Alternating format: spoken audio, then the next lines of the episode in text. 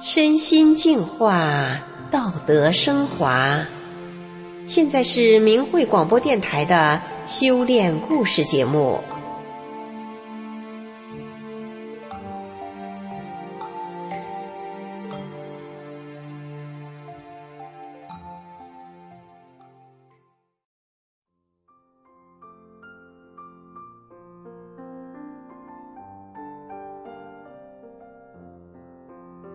听众朋友您好，我们今天故事的主人公是一位德国女子，名叫索尼娅。一九九七年八月的一天，三十七岁的索尼娅忽然感到有些不安，她很想上街买东西，但又不知道具体要买什么。她感到自己被一股力量吸引着到了市中心，从一家商店到另一家商店。寻找那个东西。当他走进一家超市的报纸杂志货架的时候，他下意识的停下了，然后随手拿起一本杂志翻阅起来。猛地，他的眼光在杂志里的一张彩页上停住了，上面是一张中国人的照片。看着这张照片，索尼娅竟像孩子似的哭了起来。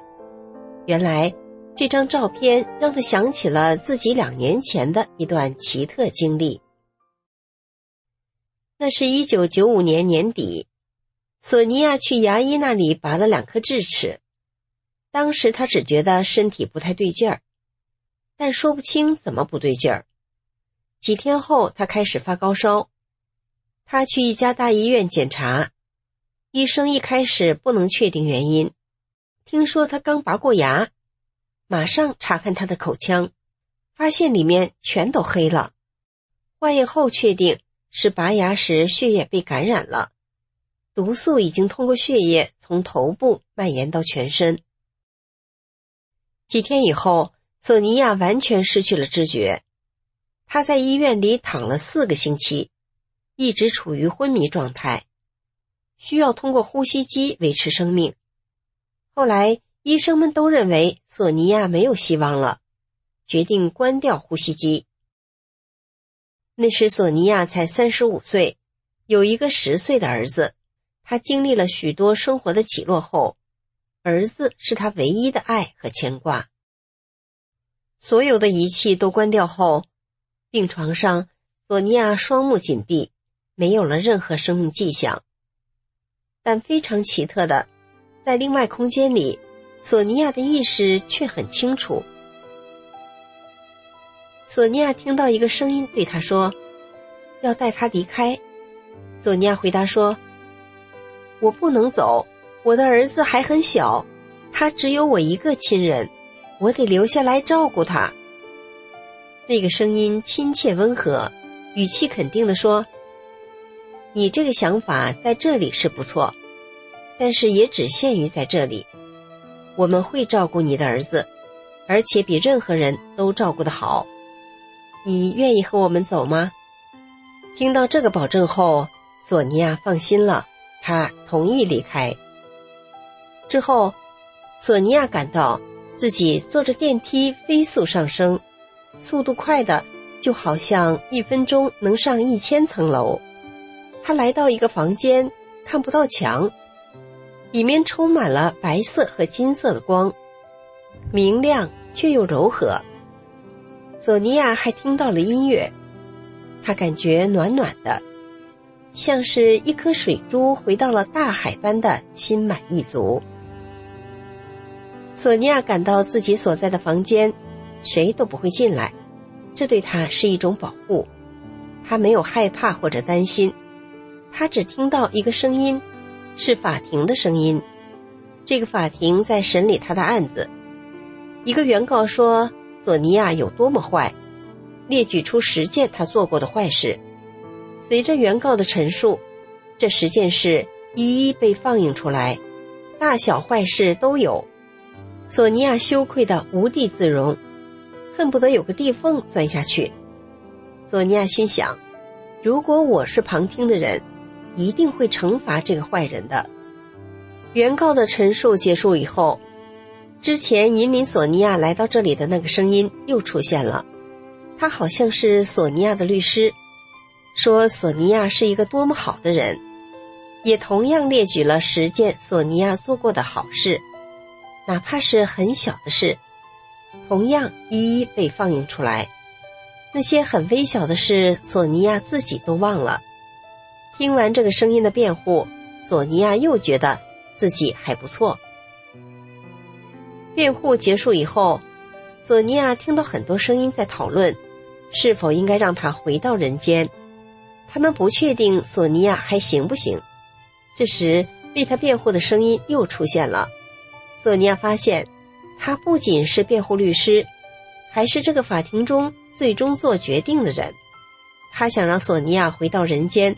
继续活下去。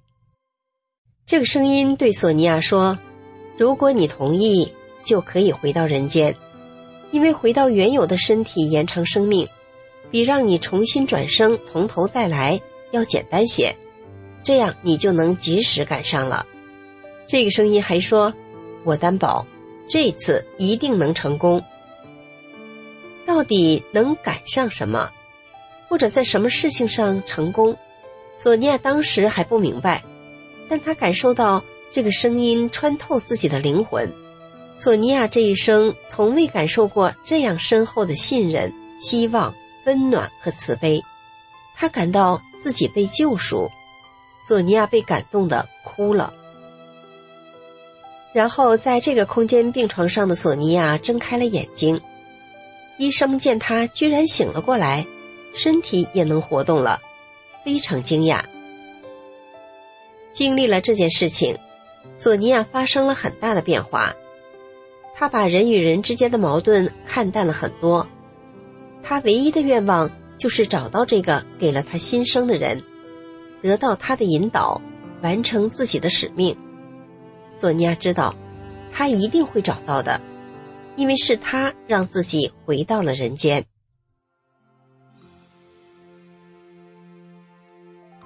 一九九八年八月的一天，当索尼娅被一股力量引导着来到一家超市，在杂志里看到那张中国人的照片时，他知道，这就是在另外空间的法庭上为他辩护、为他担保的人，是那位让索尼娅感到自己被救赎、感受到深厚的信任、希望、温暖和慈悲。让索尼娅被深深感动的哭了的那个人，他曾经担保索尼娅这次能赶上，能成功。而在两年后的今天，索尼娅被莫名的力量牵引，他翻开了这本杂志，索尼娅找到了。这本杂志上是一篇有关法轮功的报道，照片上的中国人穿着金黄色的练功服。他正是法轮功的创始人李洪志先生。那时，法轮功在德国还没有大面积传开。根据文章中提供的信息，索尼娅马上和当地的华人法轮功修炼者联系上了。如今，几十个年头过去了，索尼娅的儿子已经成家立业，而索尼娅知道，自己赶上了以。真善忍为指导原则的大法修炼，通过修炼，索尼娅的性格变得平和，对周围所有的人都给予真心的帮助，无论他们对他是凶是好，他都不再像过去那样跟人争对错，而是真心希望他们好。索尼娅的外表也发生了明显变化，以前她练过女子自卫格斗。现在的她微微发福，看上去比较亲切温和，不那么令人生畏了。许多过去的熟人都认不出他了。听众朋友，在生命与时空领域，目前仍然存在着许多的奥秘。索尼娅的亲身经历，与过去宗教流传的一些事情是不谋而合的。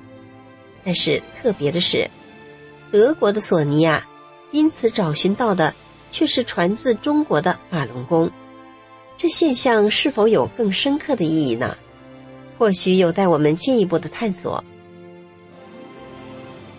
好，今天的故事就讲到这里了，谢谢您的收听。